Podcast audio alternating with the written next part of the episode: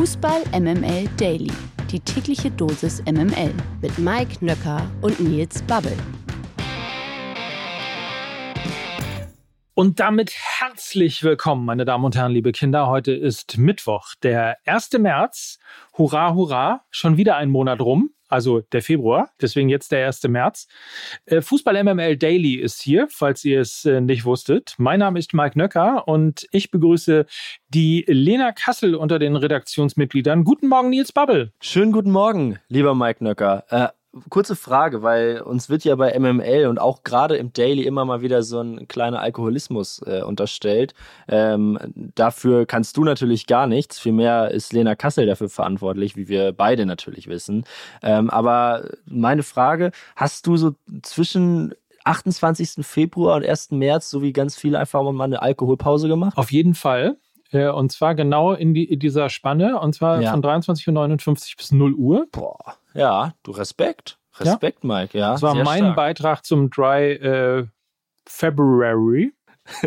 du siehst, ich kann immer noch February super aussprechen. Also bei mir hat das echt was gebracht.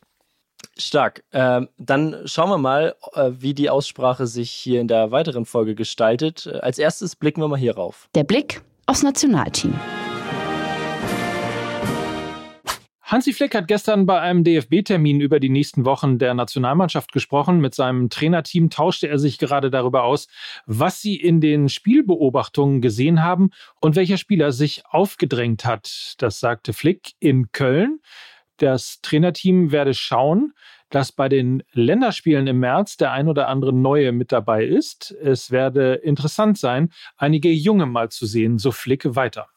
So, welche Namen kommen dir direkt in den Kopf? Ja, ganz interessant. So direkt kaum Namen, weil wenn wir jetzt mal über junge DFB-Akteure sprechen, die noch kein Länderspiel gemacht haben, gibt es da gar nicht so viele. Also natürlich reden wir über Mukoko und Adeyemi, aber die waren ja auch schon bei der WM dabei.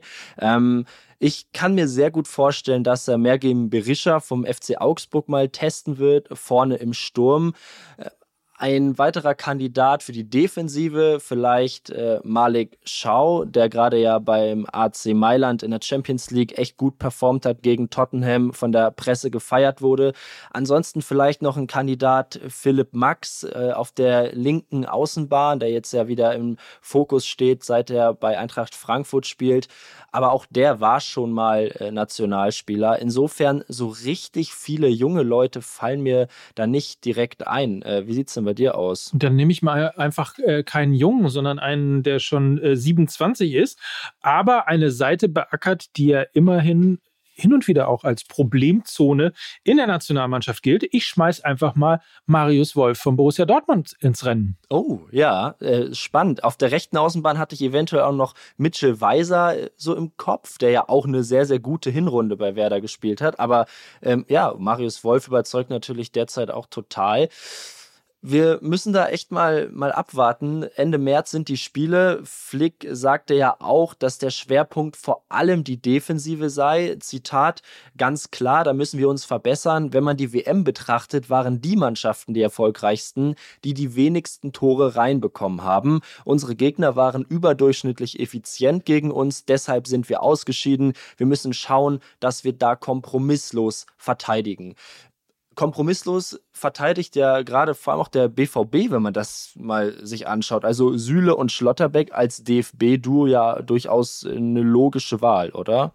Würde ich sagen. Also ich glaube, da haben wir noch die wenigsten Probleme.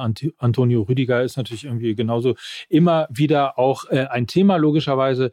Ähm, ich weiß jetzt nicht, ob man nochmal Max Hummels rufen muss. Ich glaube, das tut jetzt keiner mehr, ne? Also zumindest im Moment nicht, genauso aber auch nicht, wie im Moment gerade Simon Terodde gerufen wird. Absolut. Ein bisschen schade natürlich. Ähm, also Mats Hummels das eine, äh, Mario Götze, der sich ja wirklich auch wieder rangekämpft hat, dann auch bei der WM meiner Meinung nach zu Recht dabei war. Gleiches gilt für Niklas Füllkrug. Ich glaube insbesondere, dass diese Kandidaten es echt schwer haben. Also bei der WM konnten sich äh, ja vor allem Götze und Co. nicht wirklich beweisen, dass sie jetzt nochmal die Chance kriegen, Deswegen halte ich für äußerst unwahrscheinlich. Ja, und äh, ich bin mir sicher, dass sich Flick noch die ein oder andere Überraschung überlegen wird. Und Marius Wolf äh, wäre eine sehr große. Damit hätte man ja wirklich nicht gerechnet äh, vor ein paar Wochen übrigens, ein Thema hat Flick auch schon geklärt. Ähm, Marc-André Ter Stegen, ja eigentlich der ewige Stellvertreter von Manuel Neuer, ist jetzt nach Neuers Verletzung auf jeden Fall mal die Nummer eins. Ähm, wir müssen jetzt keine große Torhüter-Diskussion aufmachen, aber wie bewertest du das? Ich meine, Kevin Trapp war zuletzt ja auch einfach in bestechender Verfassung. Wenn wir so wenig Probleme hätten wie auf der Torwartposition äh, und uns da wirklich die Spieler aussuchen können, wenn das auf anderen Positionen auch so wäre, dann ja, hätten wir jetzt keine Fußballkrise oder wären zumindest nicht in der Vorrunde bei der WM ausgeschieden. Weiber, immer Weiber. In den Viertelfinalpartien des DFB-Pokals der Frauen gab es gestern Abend deutliche Siege. Unter anderem feierte RB Leipzig einen 6 zu 1 Erfolg gegen SGS Essen. Ebenfalls siegreich war der SC Freiburg. Mit 4 zu 0 gewann die Breisgauerinnen in Jena. Die Wölfinnen des VfL Wolfsburg besiegten Köln mit 4 zu 0 und der FC Bayern gewann in Sinsheim gegen die TSG Hoffenheim mit 2 zu 0. Also Bayern, Wolfsburg, Freiburg und RB Leipzig stehen unter den letzten vier Teams im DFB-Pokal der Frauen. Am Sonntag werden dann die Halbfinals ausgelost. Das kommt überraschend. Die Weltfußballerwahl sorgte ja für extrem viel Aufsehen. Ihr habt sicher mitbekommen, als Erstplatzierter gewann Lionel Messi die Wahl und setzte sich damit gegen seinen Teamkollegen Kilian Mbappé und gegen Karim Benzema durch.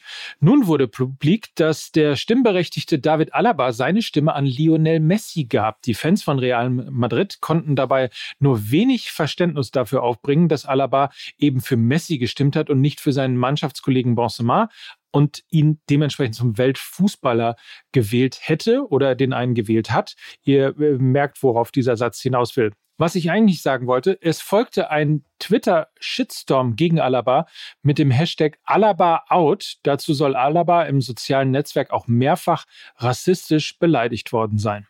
Ja, wie gut, dass du kein Twitter mehr hast, Mike. Absolut. Ähm, der Ex-Bayern-Profi gab äh, daraufhin sogar eine Rechtfertigung über seine Social-Media-Kanäle ab. Zitat, die Nationalmannschaft Österreichs hat bei diesem Award als Team gewählt, nicht ich alleine. Jeder im Mannschaftsrat kann abstimmen und so ist es entschieden worden. Jeder weiß, vor allem Karim, wie sehr ich ihn und seine Leistungen bewundere ähm, man glaubt ihm ja sofort, wenn er, wenn er sowas schreibt. Also klar wird er sicher da auch irgendwie Unterstützung vom Management bekommen haben, wie das halt einfach auch äh, professionelle Fußballspieler mittlerweile immer bekommen. Aber ihm nehme ich das total ab. Ich finde es auch wieder unfassbar traurig, dass sich äh, Fans von Real Madrid erstens zu dem Hashtag Alaba out hinreißen lassen und ihn dann zweitens auch noch äh, so billig rassistisch beleidigen. Also ja, das ist ja eigentlich der Punkt. Ne? Also ich meine, man kann ja seinen Frust oder seinen Unmut durchaus irgendwie darüber rauslassen, weil man halt Fan ist und weil man nicht verstehen kann, wie ein Spieler von seiner Mannschaft eben nicht für seinen Mannschaftskameraden eben stimmen kann. Das kann ich alles nachvollziehen. Aber dann eben die Rassismuskarte zu ziehen und ihn rassistisch zu beleidigen, ist einfach unter aller Sau und äh, eigentlich, also wirklich, ich, mir fehlen da irgendwie einfach die Worte. Aber auch, ich meine, es ist eine individuelle Spielerwahl und ähm, da muss man ja auch nicht direkt zu Teamkollegen halten. Wenn das alle tun würden, dann würde natürlich irgendwie der Spieler gewinnen, der die meisten äh, Leute kennt und die meisten Freunde hat. Aber das ist ja auch nicht Sinn der Wahl. Insofern, äh, selbst wenn sich ähm, Alaba für Messi und gegen Benzema entschieden hätte, was ich nicht glaube. Wie gesagt, ich denke, Mannschaftsrat wurden die Stimme eben so aufgeteilt, wie Alaba das dann selber auch sagt. Ähm, dann wäre das aber immer noch total okay gewesen und ja, wie du schon sagst, über diese anderen. Aber Nils, äh, ja. wenn jeder hier und jedem hier seine Meinung zugestanden werden würde, wo kommen wir denn dahin? Dann wäre ich ja noch bei Twitter zum Beispiel. MML International. Gestern berichteten wir bereits darüber, dass äh, Presnel Kimpembe verletzungsbedingt das Champions League-Spiel von PSG bei den Bayern verpassen wird. Nun ist klar, dass auch Chelseas Abwehrboss Thiago Silva beim Achtelfinal-Rückspiel gegen Borussia Dortmund nicht zur Verfügung stehen wird. Der bereits 38 Jahre alte Brasilianer zog sich bei der 2 zu 0 Auswärtsniederlage bei den Spurs am vergangenen Wochenende eine Bänderverletzung im Knie zu und ist damit bis auf weiteres außer Gefecht gesetzt. MML Family. Die Jungs vom Nachholspiel sind aus dem Winterschlaf erwacht und haben sich mit einem richtigen Brett zurückgemeldet. Olli, erstmal guten Morgen. Die Winterpause ist vorbei. Ihr seid am Wochenende ins neue Podcast-Jahr gestartet. Erzähl mal, was erwartet uns in der ersten Folge des Jahres? Hallo Mike, hallo Nils. Ihr habt recht, der Winterschlaf ist vorbei. Er war dieses Mal auch etwas länger als normal. Aber das Warten hat sich gelohnt, denn wir haben einen richtig tollen Gast in unserer ersten Folge nach der Winterpause. Es ist Max Jakob Ost. Alle Podcast-Fans werden jetzt sagen, ah, das ist auch der Macher von Elf Leben, genau. Elf Leben, dieses Podcast-Meisterwerk, das sich der Karriere von Uli Hoeneß verschrieben hat.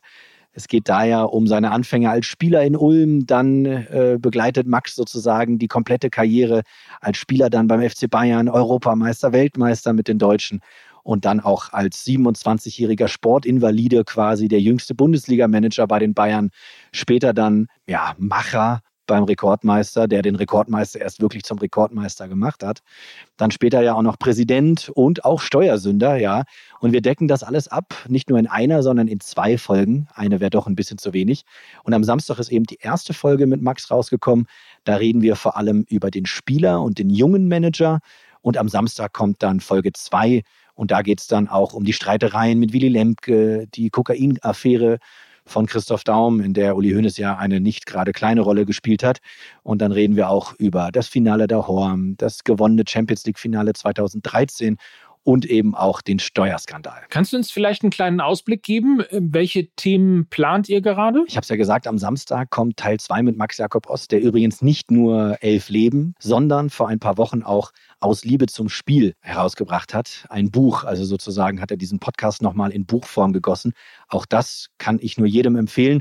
Und wir werden auch am Samstag in Folge 2 ein Buch verlosen. Also jeder, der zu geizig ist oder zu faul, zum Buchhändler zu gehen, einfach bei uns reinhören, dann verlosen wir das.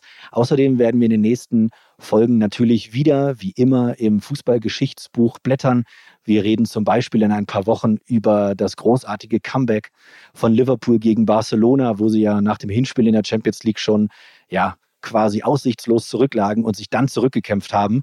Und das machen wir natürlich nicht ohne Grund, sondern weil Liverpool ja jetzt in der Champions League gegen Real auch so weit hinten liegt. Vielleicht wiederholt sich ja Geschichte. Auf jeden Fall könnt ihr bei uns nochmal reinhören, wie sich das Ganze damals zugetragen hat. Wir sprechen mit Zeitzeugen, die damals auch in Liverpool im Stadion waren. Dank dir sehr, lieber Olli. Alle Infos und den Link zum Nachholspiel hauen wir euch natürlich wie gewohnt in die Show Notes. Die traurige Nachricht.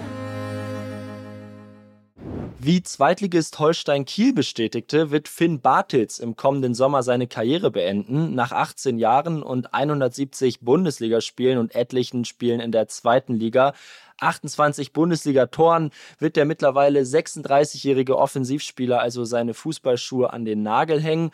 Bartels stand während seiner gesamten Profikarriere ausschließlich bei Nordclubs unter Vertrag. Werder Bremen, St. Pauli, Hansa Rostock und eben sein aktueller Club Holstein Kiel. Mike, äh, weil jetzt der FC St. Pauli hier auch auftaucht, hattest du irgendwie eine Connection zu Finn Bartels? Du bist jetzt ja auch schon einige Jahre dabei. Also erstens gibt es ein Foto von mir und Finn, dass wir, ich, also ich würde es zur Verfügung stellen. Ich weiß nicht, äh, wie Finn Bartels das findet, aber ich würde es zur Verfügung stellen. Ähm, da bin ich, glaube ich, deutlich jünger also ich würde mal sagen, vielleicht zehn Jahre jünger mindestens.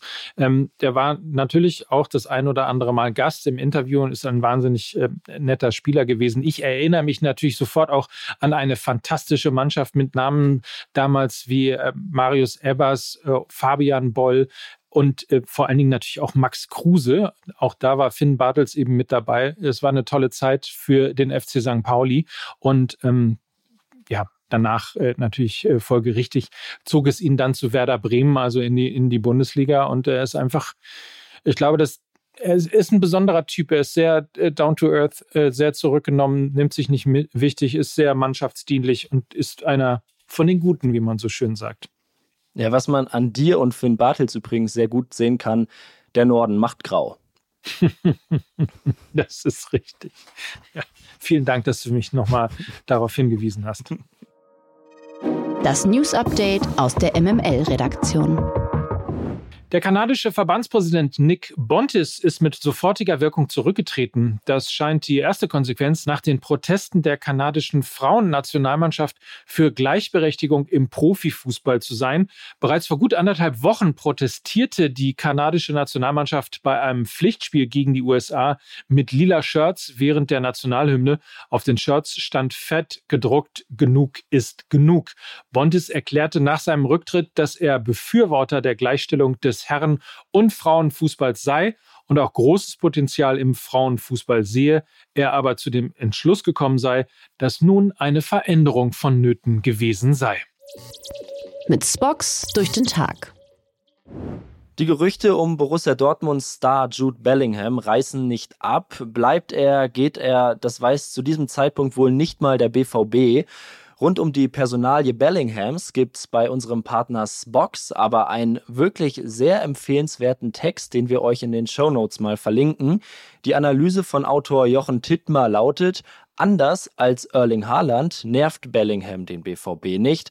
Was genau er damit meint und wieso es für den BVB auch eine Zukunft nach Bellingham gibt, das lest ihr bei Spox. Wie gesagt, den Link dazu findet ihr bei uns in den Show Notes. Ist eine große Empfehlung. Genauso, Mike, wie die neue Folge Fußball MML. Äh, be besser hätte ich es nicht formulieren können. Danke, dass du das sagst. FeuerwerkskörperInnen heißt diese neue Folge. Es geht natürlich ein bisschen auch um den Besuch der RostockerInnen beim FC St. Pauli unter anderem. Und ähm, ja, vieles mehr. Natürlich Bayern München äh, ist ein Thema, Borussia Dortmund ist ein Thema, der Abstiegskampf, der Kampf um die deutsche Meisterschaft und auch ganz allgemein die Frage, wie man eben äh, nach dem Spiel Hansa Rostock beim FC St. Pauli äh, umgehen sollte mit dem Thema Randale, mit der Art und Weise, wie dann eben Fans sich auch im Stadion wie ähm, ja, die letzten Idioten, die letzten Drecksäcke verhalten dürfen. All das wie immer ein bisschen auch äh, wie üblich anarchisch, aber eben auch ein bisschen kontrovers diskutiert. In der neuen Folge, sie ist zu empfehlen. Ich hoffe, du hast sie schon gehört, Nils. Selbstverständlich. Alles mitgeschrieben. Alles mitgeschrieben, alle Highlights rausgeschrieben, damit wir auch diese Woche bei uns auf dem Instagram-Account äh, eine Menge Content liefern für euch. Also äh, schaut auch gern da mal vorbei bei Instagram, hört die neue Folge Fußball MML und freut euch auf Lena Kassel. Die ist morgen nämlich wieder zurück. So ist es. In diesem Sinne, habt einen feinen Tag und äh, genießt den Mittwoch. Wir hören uns morgen wieder. Und das waren für euch heute Mike Nöcker und Nils Babbel für Fußball MML. Tschüss. Tschüss. Dieser Podcast wird produziert von Podstars bei OMR.